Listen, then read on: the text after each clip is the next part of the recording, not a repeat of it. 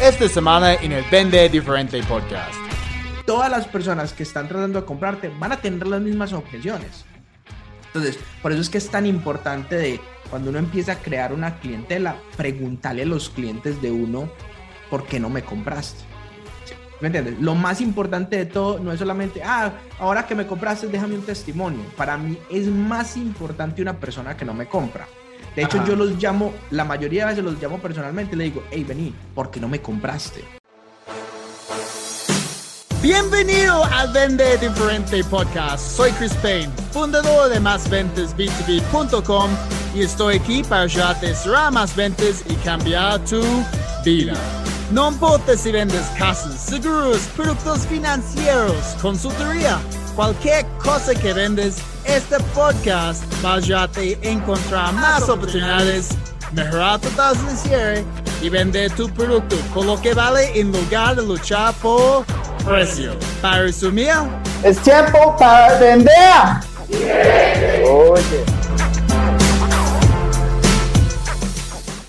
Bienvenido al episodio número 83 del Vende Diferente Podcast. Soy Chris Payne, experto en ventas B2B. Estoy súper contento, como siempre, que estés aquí conmigo.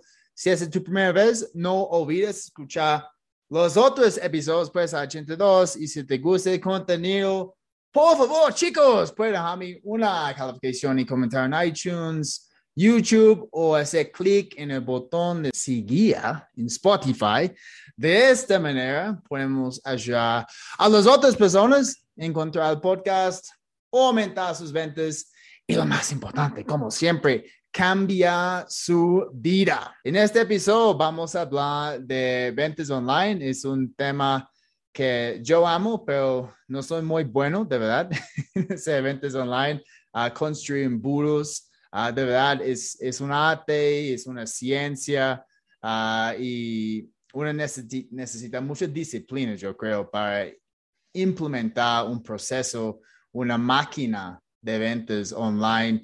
Entonces, hoy tengo un super invitado desde Florida, la de Tampa. Estoy aquí con mi amigo Sebastián Gaviria. Sebastián, bienvenido al Vende Diferente Podcast. ¿Cómo estás? Súper bien, Chris. ¿Cómo te ha ido? Muy bien, muy bien. Gracias por tenernos por acá. De verdad que este espacio para nosotros, o sea, lo valoramos mucho, es muy importante y me encanta tu podcast.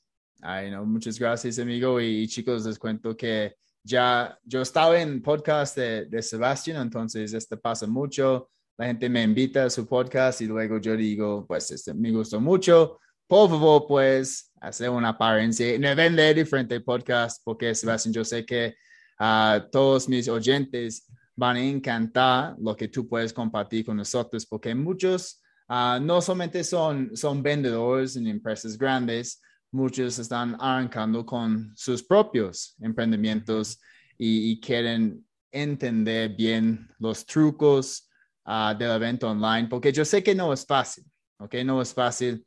Yo llevo cinco años con mi emprendimiento ah, y hasta ahora más o menos como 10% de mis ingresos anuales vienen por, por las ventas online, uh, pero me gustaría obviamente cambiar esto, es uno de mis retos um, para 2022 uh, y es por eso que también te invito, te invité, porque me gustaría aprender de, de, de, lo que tú estás haciendo en este momento, pero yo sé que tienes una, una trayectoria grande um, hasta ahora. Entonces, cuéntenos un poquito de, de tu historia. Yo sé que no eres de Estados Unidos. ¿Dónde comenzaste y qué hiciste hasta, hasta este momento?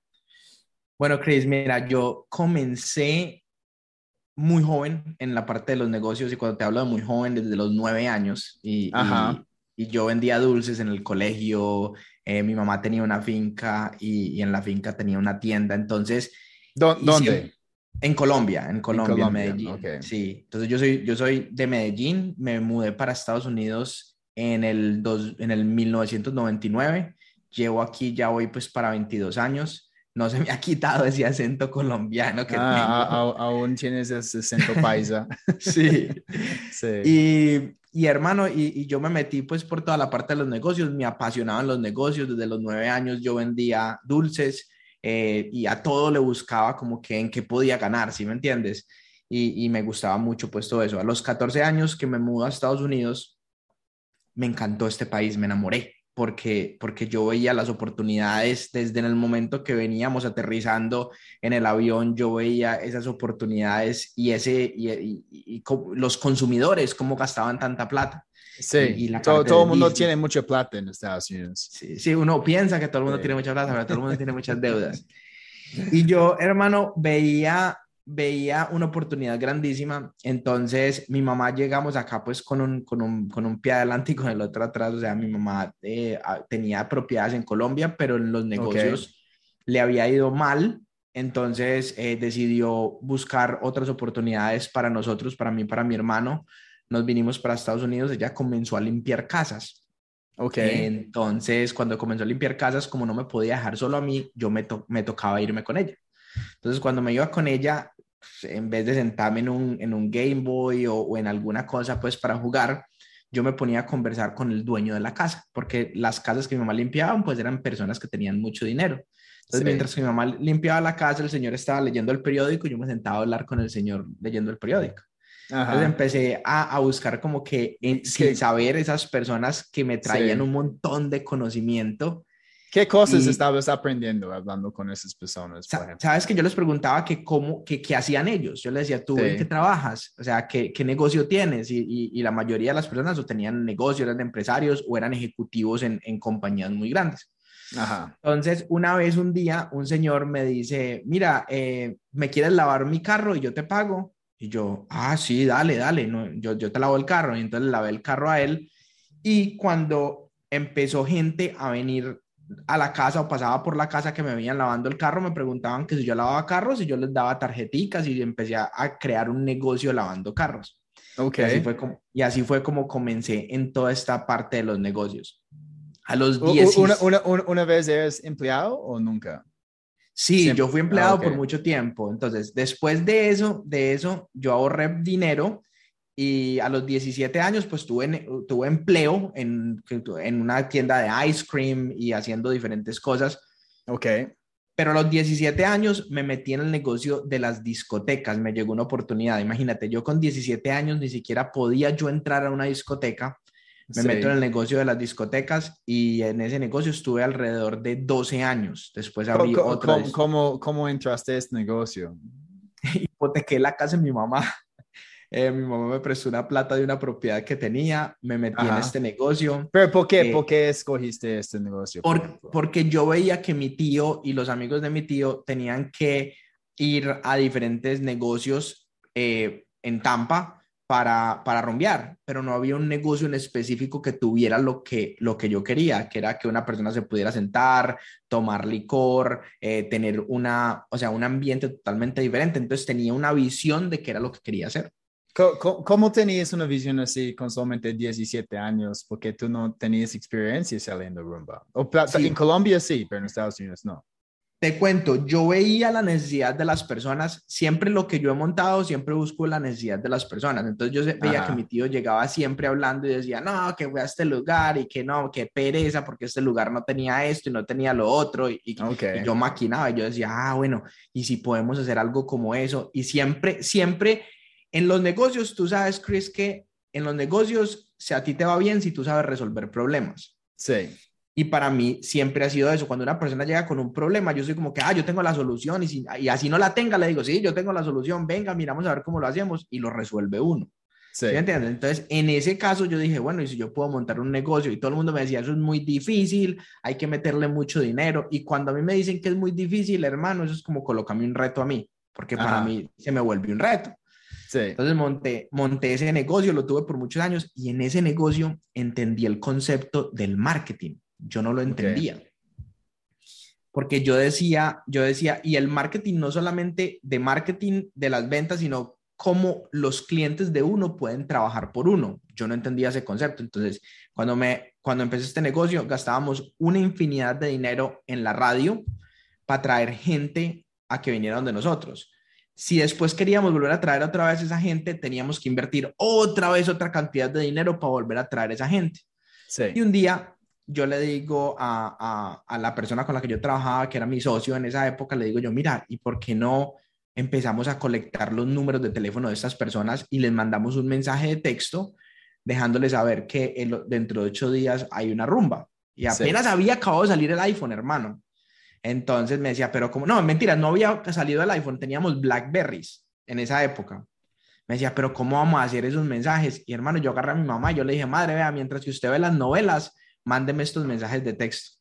Y ella me mandaba. estás hablando como 2007, 2008, algo así. Sí, o sea, no, estaba mucho menos. Estoy, pensando cuando yo tenía un Blackberry. Blackberry, sí. yo tenía uno en algún momento, pero yo creo que fue como 2008. Sí, ya no se acuerda uno. Y hermano, y empecé con toda esa cosa de mandar mensajes de texto. Y entonces ya después empecé y yo decía, bueno, entonces, ¿cómo puedo crecer esta lista? Porque veíamos que, que la gente nos respondía, nadie estaba haciendo algo como eso. Y digo yo, hey, si les decimos a ellos, vamos a darles algo, entonces vamos a darles una entrada gratis. Entonces llegamos y les decíamos, bueno, el que quiera entrar gratis, llegue antes de las 11 y mándale este mensaje a tus amigos y que ellos también se agreguen a la lista. Y empezó esa lista a crecer y a crecer porque un amigo se la mandaba a otra persona y a otra persona. Y lo más bonito de todo era que los colombianos, cuando uno les decía que podían entrar, porque era una discoteca de colombianos, podían entrar gratis antes de las 11 de la noche, nadie llegaba a tiempo. Entonces les tocaba ah. pagar el cover. Entonces, ellos trabajaban para nosotros, mandaban la lista a todo el mundo, crecíamos esa lista y todo el mundo llegaba tarde, hermano.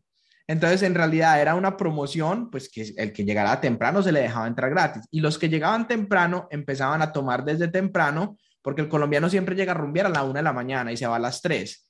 Traíamos a la gente a que llegara antes de las 10, 10 de la noche y, y se nos subían las ventas. Genial, genial. Entonces, empezando con esta estrategia desde muy temprano, ¿ok? Como un visionario, decía, sí. con, esas tácticas online, porque ya eso es lo que todo el mundo está diciendo Claro.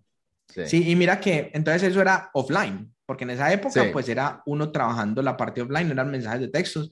Entonces yo le dije a un amigo, mira, tú sabes cómo manejar, porque era un hacía páginas web, ¿cierto? Entonces en ese momento era al que tenía un amigo que hacía páginas web, era el más duro de todos. Entonces le digo yo, mira, tú sabes cómo hacer un sistema como esos que uno pueda mandar mensajes de texto. Y me dice, Sebas, pues podemos comprar un modem, le metemos una tarjeta de totalmente ilegal. Esa vaina no se podía hacer en esa época, uno que iba a saber y toda la vaina. Y empezamos a mandar mensajes de texto así. Después creé yo un sistema que era el sistema eh, que se llamaba Curios. Entonces, era la curiosidad mató el gato era el tagline, era de que cuando una persona mandaba un mensaje de texto ya quedaba en una base de datos y ya uno le podía enviar mensajes de texto a esa persona. Y ahí fue donde nació toda esta parte del text message marketing, eh, donde yo empecé a, a, estudiar, porque yo dije, no, no, no, yo tengo que estudiar dos cosas. Tengo que estudiar toda la parte de, de, de programación, no por yo hacerlo, sino por entenderlo, y quiero estudiar la parte de marketing. Y ahí fue donde me metí a estudiar toda la parte de marketing. Yo, yo creo que ese es, ese es como uno de los errores más grandes que los vendedores y uh, emprendedores y empresarios están cometiendo al momento de, de, comenzar con la venta online. Es, es contratar a alguien para hacer todo sin tener ningún conocimiento de, de, lo que esas personas están haciendo, ¿cierto? Entonces, tal vez pueden contratar a alguien que dice, sí, sí, de una yo puedo empezar a hacer Facebook Ads, uh, pero solamente están pues haciendo Facebook Ads, no, no saben si el copy está bien, uh, no están haciendo algunos uh, split testings, A-B, y, y, de esta manera pues las personas están invirtiendo mucha plata y no están viendo los resultados. Entonces dicen, no, este, este, es una mierda, este no funciona.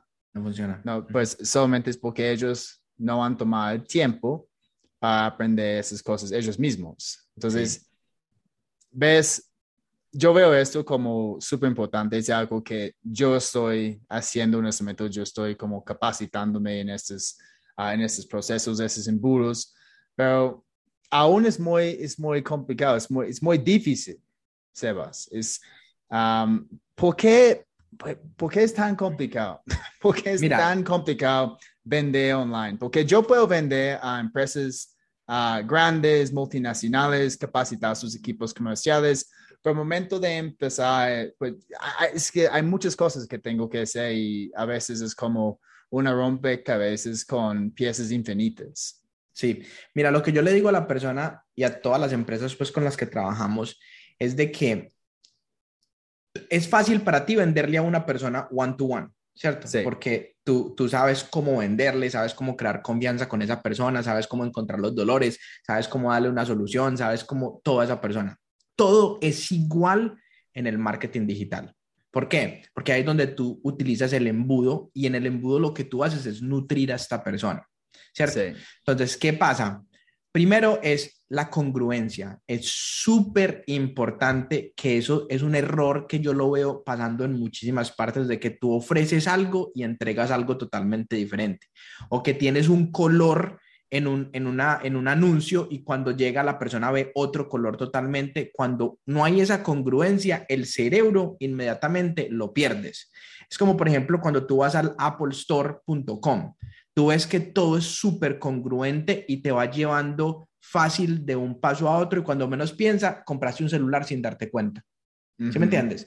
Entonces, todo tiene que pasar así también en el marketing digital. En el marketing digital es, tú colocas tu anuncio, tú le das a ese nicho de persona o a ese cliente ideal que tú tienes lo que esa persona está buscando y después llevas a esa persona en un vehículo, ¿cierto? Mostrándole todo lo que esta persona necesita y dándole las opciones de que en cualquier momento esta persona puede comprar. Porque el problema que pasa muchas veces es que pensamos que la persona lo llevamos, entramos un embudo y en el embudo vendemos. Entonces siempre estamos vendiendo, vendiendo, vendiendo, vendiendo. ¿Y qué pasa con, ese, con, eso? Es que la persona dice, pues madre, pero cada correo que me llega me está vendiendo, chao, no vuelvo a mirar nada. Entonces cuando tus números se te bajan, se te baja el open rate. Y este negocio, todo es de números. Todo. Si tú tienes 100 personas y te compran 10 personas y tú quieres subir esa conversión, tienes que optimizar lo que tienes acá para subir esta conversión para que te compren más. Pero si lo único que está viendo esa persona son ventas y tú no le estás dando contenido de valor, esa persona se va. No te compra nada. Entonces, esa persona está buscando Todas las personas están buscando una solución a un problema que esas personas tienen. Cuando ven un anuncio tuyo, ven el anuncio y dicen, por ejemplo, en tu caso, ah, tienen a Chris, eh, Chris Payne, ¿ok? ¿Qué pasa? Eh, Chris les coloca un anuncio que dicen, yo te voy a ayudar a vender B2B. Y la persona entra y cuando entra B2B, tú lo único que le mandas en esos correos electrónicos es información de tus cursos pero la persona no está viendo nada, o sea, de la vida real. No, Ahora, no, no, estamos agregando valor. No estás agregando valor. Mientras que si la persona, por ejemplo, llega y entra y tú le dices, te voy a enviar tal cosa y después en esos correos tú les cuentas historias a estas personas con las, con las objeciones en mente que tú ya tienes de clientes pasados que no te han comprado por X o Y razón y tú incorporas eso en tu, en tu embudo de marketing, la persona va a decir, ah, porque todas las personas que están tratando de comprarte van a tener las mismas objeciones. Entonces, por eso es que es tan importante de cuando uno empieza a crear una clientela, preguntarle a los clientes de uno, ¿por qué no me compraste? ¿Me entiendes? Lo más importante de todo no es solamente, ah, ahora que me compraste, déjame un testimonio. Para mí es más importante una persona que no me compra. De hecho, yo los llamo, la mayoría de veces los llamo personalmente y le digo, hey, vení, ¿por qué no me compraste? Entonces la gente me dice, no te compré porque eh, no confío en ti, no te compré porque no vi en tu página web esto, no te compré porque eh, eh, no tienes algo que me ofrece el problema que yo estoy solucionando. Y ahí yo estoy aprendiendo para mejorar qué? Ese embudo. Muy bien. Es algo que, que yo digo siempre a mis alumnos después de, de perder una oportunidad tenemos que hacer ah, una llamada para entender, ok, ¿por qué pedimos o por qué el cliente al fin no tomó una decisión? Okay, porque cuando perdemos una oportunidad, eso no significa que el cliente se fue con la competencia. Okay, no, 60% del de tiempo significa que solamente no tomaron decisión, van a seguir haciendo exactamente lo mismo. Uh, entonces, sí, tú eres tan como, um, como indiscreto, es decir, ¿por qué no me compraste? ¿Es lo Sí. que dices? Sí. Ya, inmediatamente. Hey, mira, te estoy llamando. Yo sé que hablas con mi departamento comercial y esas llamadas las hago, digamos, unas eh, 10 o 15 veces a la semana. Porque yo tengo grabación de todas las llamadas. Entonces, cuando yo escucho una grabación que veo que la persona hizo exactamente lo que tenía que hacer, yo llamo a la persona y le digo, hey, decí, vení, o sea, contame, ¿por qué no me compraste? Y la persona te lo dice todo. O sea, inmediatamente te dice, no te compré porque no confío en ti. Y la mayoría de las veces, yo digo que alrededor de un 40%, yo termino cerrando esa venta. Pero no me importa cerrar la venta. A mí lo que me importa es aprender esa persona por qué no me compró. Y cuando aprendo por qué no me compró, voy y lo incorporo en el embudo y en lo principal que esa persona ve. Porque ya sí. eso, es, eso, es, eso, es, eso es un muro que la persona me está colocando. Y si esa persona me lo está colocando, otra persona va a tener ese mismo problema. Sí, y me, me imagino que en ese momento de decir, ¿por qué no me compraste? Pues la gente van a empezar con, con las objeciones, como no, no confío en ti. Am, pero también tal vez están pensando en, en comprarte, pero aún no han tomado una decisión, ¿cierto? Entonces es que no necesitamos, necesito más tiempo, tengo que hablar con mi esposa y ahí hay una oportunidad para ti manejar esas objeciones y luego Sí. cerrar el negocio. Es- Yo, una de las cosas que hice una vez, yo me acuerdo que, que me dice la persona, me dice, no, es que tengo que hablar con mi esposa. Y yo, no, no, no, ven, dame el teléfono, llamemos a tu esposa de una vez. Y llamé a la esposa. Y yo, hola, ¿cómo estás? Mira, te encuentro, ¿verdad? Y hablé con la esposa y toda la vaina. Y terminó la esposa, no, comprándome ella el producto a mí. ¿Sí me entiendes? sí, sí. Pero, pero uno tiene en la parte de las ventas y en la parte del negocio de uno, a uno no le puede dar miedo uno saber qué es lo que el cliente está diciendo, porque crear esa confianza y crear ese, ese, ese report, sol- quebrar ese hielo con ese cliente es súper importante, tanto para la empresa como para el departamento comercial de uno, porque le demuestras algo al, al departamento comercial de uno. Y tres, e- es, esa persona es la que te va a dar el mejor testimonio porque va a decir, yo a esta persona no le iba a comprar y terminé comprándole. Sí. Y, y al fin, cuando tú cierras un negocio, también haces llamadas para decir, ¿por qué me compraste? Sí, sí. Nosotros hacemos, nosotros, para nosotros el survey, que es como le llamamos, pues el, el, el cuestionario, es lo más importante en toda la empresa de nosotros. Mira, yo te digo algo. Y, y la siempre, siempre es telefónico, nunca, eh, siempre es una llamada, ¿sí? llamada o mensaje de texto, pero la mayoría de las veces, de la manera que nosotros trabajamos, por ejemplo, en la agencia de publicidad, nosotros trabajamos haciéndole publicidad a los restaurantes, solamente a restaurantes, esa es la parte de la agencia. Ahora tenemos entonces, por, por ejemplo, si estás llamando, llamando, llamando y alguien no contesta, tú mandas un mensaje de texto diciendo, ¿por qué no me compraste? Sí. Sí, o, la, o la mayoría de veces lo que hago ahí es que le mando un video a la persona o una nota de voz. Hola, Sí, mira, eh, Sebas Gaviria, acá yo vi que estuviste hablando con una de las personas que era y vi que no nos compraste. Cuéntame un poquito por qué no nos compraste. Le mando un video, le mando una nota de voz, le mando un mensaje de texto, o sea, lo que sea, hasta que la persona me responda. Muy Pero bien. cuando, cuando me llega una persona, yo tengo que sacarle la información a esa persona porque para mí es muy importante si fue que fue cuestión de plata, si fue que fue cuestión de, de, de, de que no pudimos organizar las objeciones. O sea, para mí es ¿Cuál, importante. cuál- cuál- cuál es la razón principal?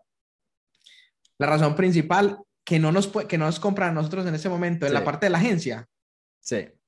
es que tienen que hablar con un socio. Entonces, por ejemplo, cuando le decían eso al Pero departamento eh, eh, comercial, eh, esto es una objeción. Okay, Sí, una tengo objeción. que hablar con mis, uh, mi socio, pero ¿cuál es la razón principal cuando ellos ya han, han tomado una decisión de no comprarte? ¿Por qué? o sea, por, por eso te digo, cuando, cuando dicen tengo que hablar con mi socio o cuando decidieron que no comprarme, la mayoría de las veces es porque no confían en nosotros, porque Ok, nosotros estamos haciendo una venta, sí, nosotros estamos haciendo una venta que no es en persona.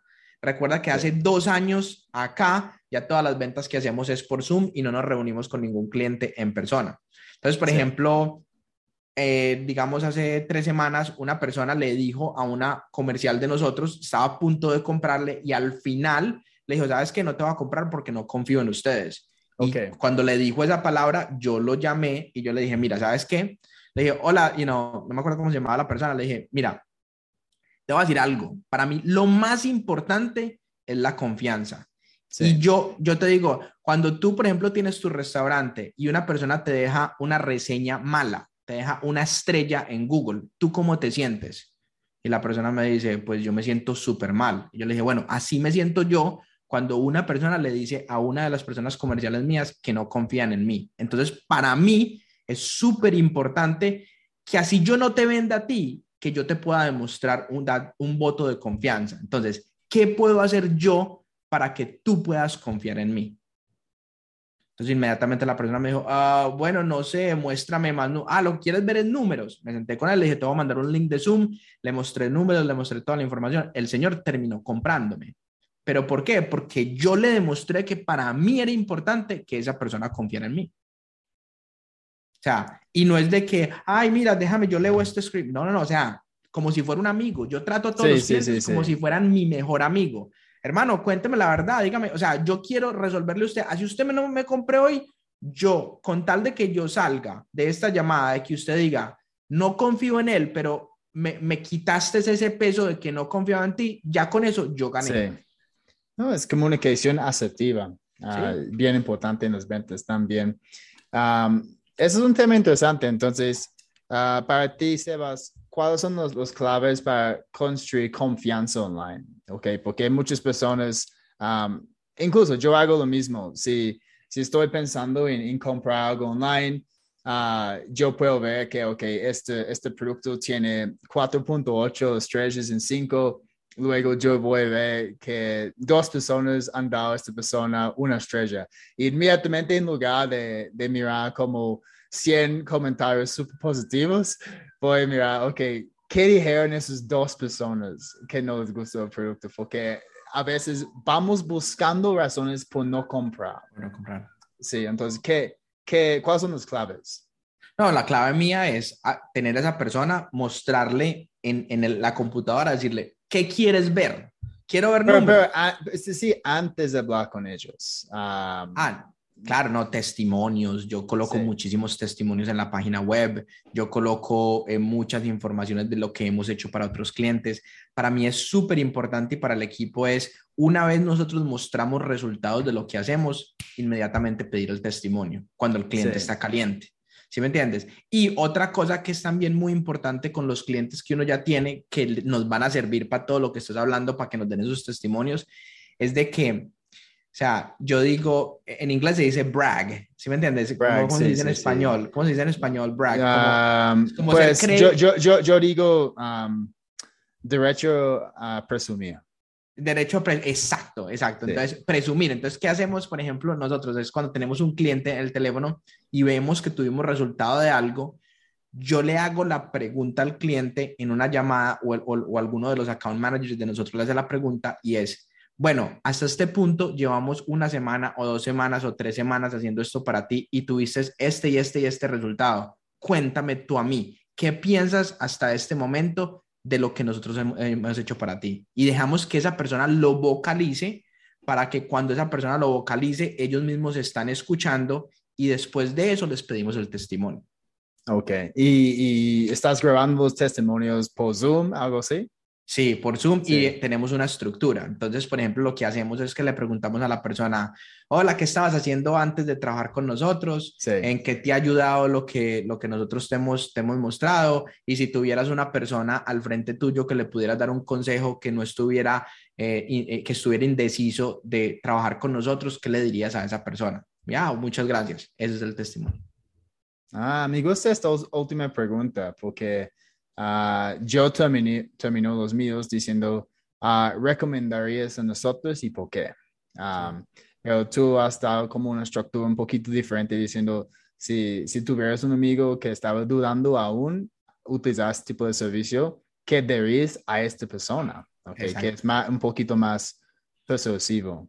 Sí, y recuerda una cosa, que los videos, por ejemplo, que hacemos y los testimonios, no es sobre la persona, no es sobre uno, es siempre sobre la persona que nos está escuchando. Es como en este momento yo le estoy hablando a tu audiencia, pero no solamente a tu audiencia, le estoy hablando a una sola persona. Entonces, en ese testimonio, por eso es que es tan importante decirle, bueno, tienes una persona aquí al frente tuyo que te está escuchando, que está indeciso en este momento de tomar una decisión por lo que sea, para trabajar con nosotros. ¿Tú qué le dirías a esa persona?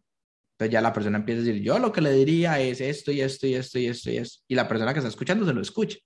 Y parte de ese embudo que nosotros creamos, entonces lo que creamos es que le damos tres correos electrónicos a la persona, le damos valor, ¿ok? Eh, le damos eh, valor, testimonio y le damos contenido de valor, testimonio, contenido de valor y reputación.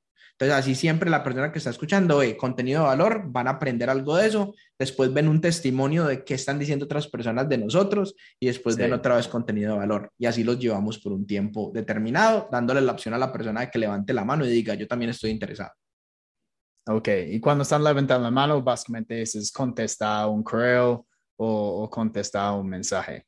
Sí, contesto un correo, mando un mensaje de texto, mando un mensaje, o sea, se le dan cuatro o cinco opciones de cómo puede levantar la mano esa persona. Ok. Y, y muchas personas, Sebas, que, que escuchan este podcast, pues no solamente son emprendedores, muchos son vendedores que están trabajando en, en ah, equipos comerciales grandes.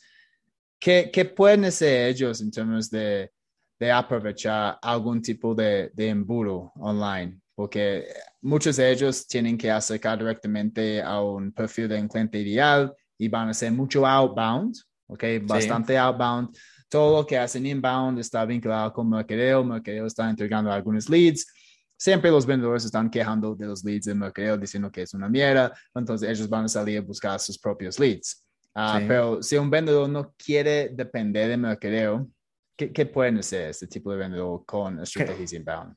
Si tienen la posibilidad de crear su embudo automático, que lo creen. Y si no tienen la posibilidad de crearlo, que lo creen manual y que se coloquen recordatorios de qué es lo que tienen que hacer para poder crearle valor a estas, personas. ¿Por qué? Porque si de pronto tú tienes en este momento un embudo, ¿cierto? O, o, no tienes un embudo, digamos que es una persona que trabaja en un departamento comercial, no tiene ningún embudo, lo que yo haría es, me colocaría una secuencia de correos electrónicos y, mensajes de texto donde una vez que tenga ese prospecto, le mando cosas de valor. Los videos, madre, son, o sea, son, son poderosísimos, ¿ok?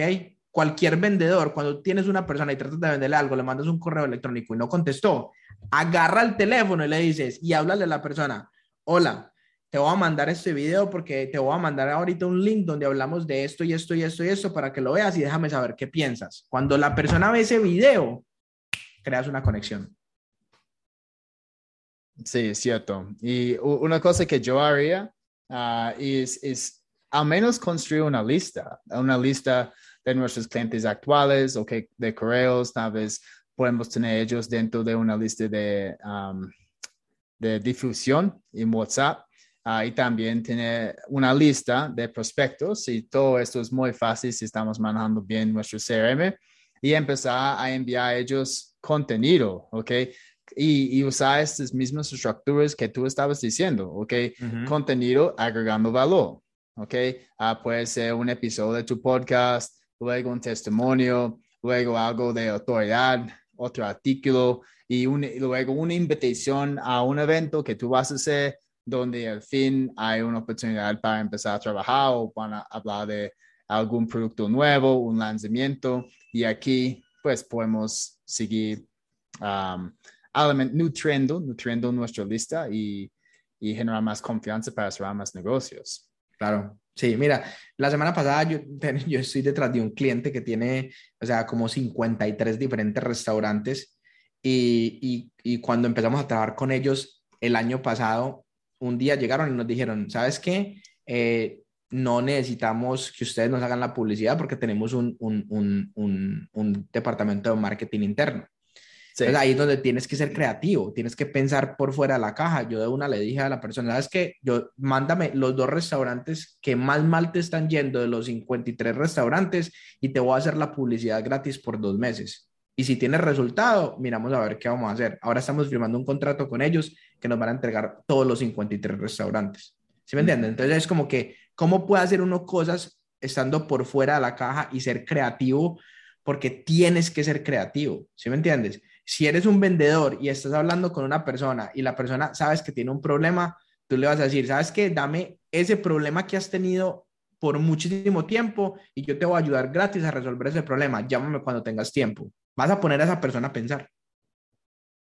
Y lo que necesitamos que haga, que haga esa persona es que piense, porque si la persona no piensa en ti y se olvida de ti, ahí ya tú perdiste.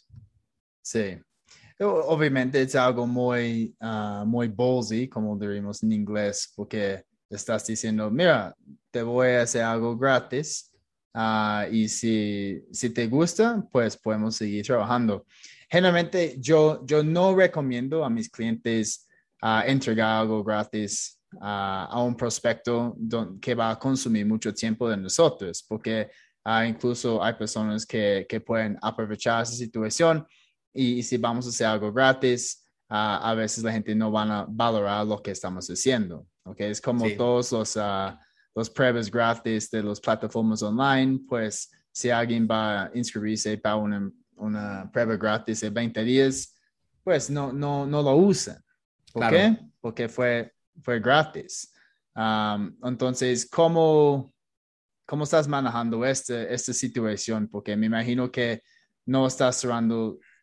¿Cuántos ¿En qué momento sabes que, ok, definitivamente voy a ofrecer a esta persona algo gratis? Mi departamento comercial no ofrece absolutamente nada gratis. O sea, yo te estoy diciendo, yo, porque estaba detrás de una cuenta de 53 restaurantes, que puede ser una cuenta de, o sea, de, de este, este era un cliente actual o un cliente potencial? Era un cliente actual que, que había comprado ah, okay. tres restaurantes de los que nosotros manejábamos, entraron a, un, a, una, a una piscina de 53 restaurantes. Entonces, para yo no perder ese cliente, me tocó reforzar y demostrarle qué era lo que nosotros podíamos hacer. Y la mejor manera era demostrándole a él y agarrando yo más tiempo para mostrarle números a él.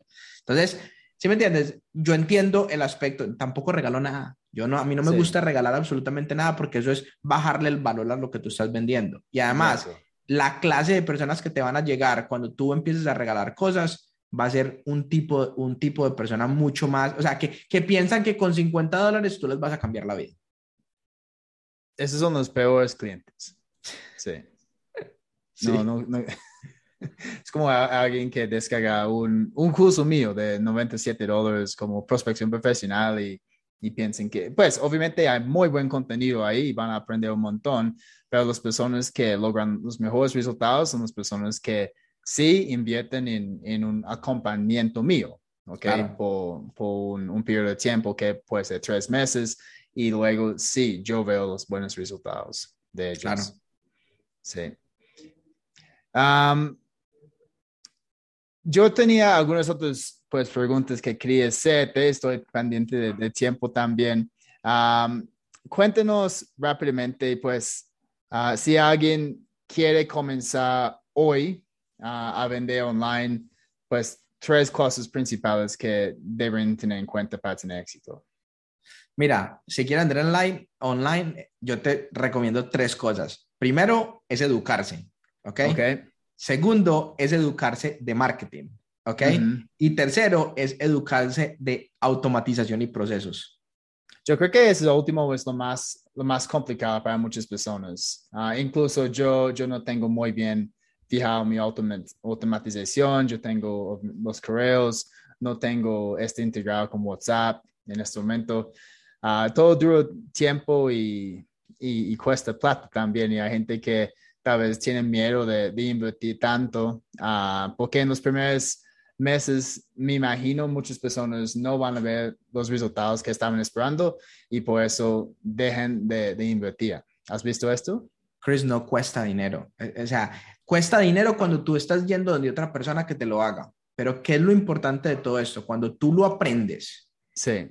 Tú lo haces y lo entiendes. Así lo hagas mal pero que lo hagas y lo entiendas y que veas los resultados. Y después de que tú lo hagas, lo veas, contratas a una persona porque tú ya vas a entender qué es lo que va a hacer. Mira, tú tienes algo muy poderoso, Chris, que es la parte de las ventas. Lo más difícil que puede tener un negocio, ¿cierto? Que es la parte de las ventas. El marketing y la parte de, de, de automatizaciones es lo más fácil una vez tú lo comienzas a hacer. ¿Ok? Porque todo comenzando es difícil, ¿cierto? Entonces, por ejemplo, cuando, ah, yo no, yo no, yo no hacía ventas y cuando uno no hace ventas, entonces uno dice es que las ventas es muy difícil. Bueno, pero alguna vez lo has tratado? No. ¿Has- ¿Tienes novia? Sí, sí, tengo novia. De hecho, tengo cinco novias. Ok, te has vendido muy bien. Entonces sí sabes de las ventas. ¿Sí me entiendes? Sí. Entonces la parte de la automatización. Yo te digo a ti, ¿tú sabes manejar Uber? ¿Tú sabes manejar WhatsApp? Ajá. ¿Tú sabes manejar pues, Facebook? Sí, Sí, o sea, las herramientas de hoy en día son tan fáciles como un Facebook, como un WhatsApp, como un Telegram. Lo único es de que para ti WhatsApp es muy fácil porque lo haces todos los días. Para ti Facebook es muy fácil porque lo haces todos los días. Cuando tú conoces un nuevo producto y una automatización, si tú lo haces todos los días y aprendes, se te vuelve fácil. ¿Sí me entiendes? Entonces, por Sí. ejemplo, cuando yo me metí una compañía que se llamaba, que se llama Infusionsoft, que en, que en nuestros países es un CRM, le dicen Confusionsoft. ¿Sí me entiendes? Que porque la gente piensa que es muy confuso. ¿Yo qué hice? Y hermano, y no tiene que invertir. Yo me fui para Infusionsoft y les dije, necesito una mentoría. Una mentoría que me expliquen, que, o sea, que, que co- se coman todo el contenido y me lo entreguen a mí ya masticado. Sí. ¿Es lo que lo usas entregan- ahora en Fusion, en Infusionsoft. Fusionsoft? Sí. Sí. Yo utilizo Infusionsoft porque Infusionsoft me deja a mí conectarme con ClickFunnels, me deja a mí conectarme con eh, Zapier, me deja a mí conectarme con mensajes de texto por Twilio. Entonces, el embudo mío dura 90 días. O sea, yo, yo nutro a una persona desde el momento que me compra un, un ticket de bajo valor a un ticket de alto valor en 90 días. Ok. Y si alguien se inscribe en algo gratis, ¿cuánto tiempo dura este embudo? 90 días. 90 días. Entonces, si yo inscribo un evento gratis tuyo online, voy a empezar a recibir contenido por 90 días y Sí. al fin de esos 90 días voy a recibir una llamada de alguien No. de tu equipo. En ¿no? algún momento esa persona puede levantar la mano en algún momento. que Pero si yo no, si yo no levanto mi mano, voy a recibir una llamada en algún momento. A no ser, si, si interactúas mucho con mucho contenido de nosotros, recibes una llamada. Si no interactúas, no recibes llamada. Ok. Y tú, tú sabes si estoy interactuando con contenido a 100%. través de, de si estoy contestando o so- solamente si estoy Sí. abriendo contenido. Si abres un correo, si abres un mensaje de texto, si le das clic a un correo, si pasas mucho tiempo en un correo, si viste un video por más Sí. de 50%, o sea, todas las métricas están súper organizadas porque yo quiero saber cuál es esa persona y porque quiero optimizar el departamento comercial también. Porque el, Sí. el problema con los departamentos comerciales es cuando tú agarras los prospectos y le mandas todo al departamento comercial, ahí es donde ellos dicen, ese prospecto no es bueno. Pero es porque es un prospecto que no está muy calificado, a no ser de que tú ya quieras hacer volumen. Ok. Y eso es lo que te hace Infusionsoft. Infusionsoft con Zapier, con Twilio, o sea, son, es una conexión de todo. Pero en, términos de los métricas. Las métricas me las da pues los, los códigos UTMs, me las dan diferentes widgets que vienen, por ejemplo, con ClickFunnels tenemos unas que se llaman Pro Tools. Ok. Entonces, es, es, es varias cosas que van combinadas. Y eso es lo que Sí. hacemos nosotros en el curso de nosotros.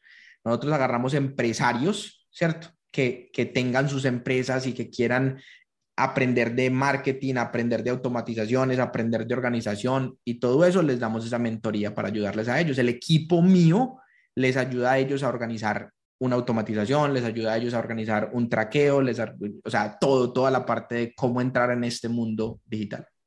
Chévere, chévere. Entonces, en este punto, cuéntanos rápidamente, Sebas, dónde podemos encontrarte, ah, si queremos trabajar contigo o a menos seguirte en las redes sociales. Muy fácil, mira, eh, las redes sociales, Instagram, sebasgaviria.co. Eh, también pueden ir a mi página web, sebasgaviria.co. Entonces, igual la página web como Instagram. Ajá. El podcast de nosotros se llama monetizatumarca.com. En, ahí pueden entrar, mirar el podcast, registrarse y cuando se registren ya van a ver el tipo de contenido.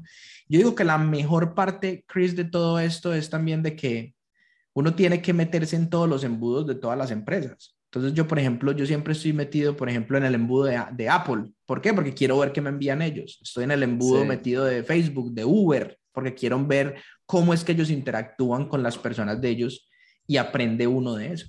Sí, no, es que siempre es una de las mejores maneras para ver cómo la, la competencia está vendiendo, incluso meterse en el embudo de ellos, saber cómo tienen estructurado todo. Y no solamente la competencia, sino los grandes también, porque los grandes Sí. están donde están porque... Y la mejor manera Porque de hacerlo están, es tú están siendo, haciendo las cosas bien. siendo un cliente. Sí, genial. Listo, Sebas. Entonces, una pregunta más antes de cerrar este episodio. Uh, si tuvieras la oportunidad de volver en el tiempo y tener una conversación con el Sebas Gabriel que solamente tenía 20 años, ¿qué te aconsejarías? Hubiera cuidado más mi tiempo. Hubiera, hubiera dicho más que no a reuniones que no me trajeron nada de valor, que perdí mi tiempo. O sea, para mí ahora el tiempo es extremadamente importante porque el tiempo vale más que plata. Entonces, eh, hubiera cuidado mi tiempo más y hubiera dedicado más tiempo en aprender otras cosas, como en, enfocarme muchísimo más desde mucho tiempo antes en toda la parte de marketing y de e-commerce y de todo esto. Chévere. Sí, esa es una, una cosa que uno va aprendiendo en tiempo, uh, como en este camino de emprendimiento, ¿cierto? Cuando yo comencé aquí en Bogotá, uh, yo estaba asistiendo a una reunión de BNI, ¿has escuchado de BNI, Business Network International? Sí. Uh, es chévere, es chévere para conocer personas, pero pucha, estás invirtiendo un montón de tiempo, ¿ok? Una vez por semana y luego hay esas otras reuniones, se llama uno a uno, y al fin son, e, estás tomando un café con alguien y tal vez esta persona no tiene referidos y yo estaba pensando, pucha, pues, ¿por qué estoy invirtiendo tanto tiempo en esto y, ah, cerrando muy pocos negocios? y luego, pues, ya hice un cambio, yo, yo salí del grupo. Fue, aún tengo amigos que de, de este tiempo cuando yo estaba en BNI, pero sí, ya estoy invirtiendo tiempo en, en actividades más rentables una de las cosas más importantes que yo pude haber hecho, yo creo, en mi vida fue haber utilizado un calendario que se llama Calendly. Tengo una reunión de 15 minutos y cuando una persona me pide una reunión así, pues de que Sebas, reunámonos y todo eso, le mando una reunión de 15 minutos. Sí. Entonces, y valoro, y no voy a ninguna parte a reunirme, o sea, si me reúno con una persona, 15 minutos, eh, con los clientes, con los clientes, las reuniones de todos mis, mis account managers son de 15 minutos. Si tú tienes que reunirte con una persona de más de 15 minutos, estás perdiendo el tiempo. Y, y los uh, reuniones para cerrar ventas son de 15 minutos también, ¿sí? ¿Los qué? ¿Los qué? Las reuniones para cerrar ventas con prospectos. No, ya esas sí son un poquito más largas y esas son por ahí de 30 minutos. Pero una reunión con una persona después de que se vuelven clientes, con un cliente no se puede hablar más de 15 minutos porque ya ahí ya perdiste. 15 minutos es, es, mucho tiempo, ya se van a sentar a hablar de cosas que no tienen sentido. Sí, sí, es cierto. Listo, Sebas, pues muchas gracias por estar aquí con nosotros y gracias a todos de nuevo. Uh, recuerden si este fue su primera vez, hay un montón de episodios pesados con muy buen contenido, como en este episodio. Y finalmente invito a todo el mundo aquí a mi página másventasb2b.com, donde ustedes pueden inscribirse totalmente gratis en mi mini curso de ventas B2B, empezar a mirar sus ventas de una manera inmediata y recuerden, si les gustó este episodio, um, no olviden compartirlo, por favor, en las redes sociales, uh, amigos que tal vez están arrancando con un emprendimiento o amigos que tienen que mejorar sus ventas online, porque chicos, en este episodio hay oro puro que tenemos que utilizar. Uh, muchas gracias de nuevo. Soy Chris Payne, experto en ventas B2B y recuerda, es tiempo para vender diferente.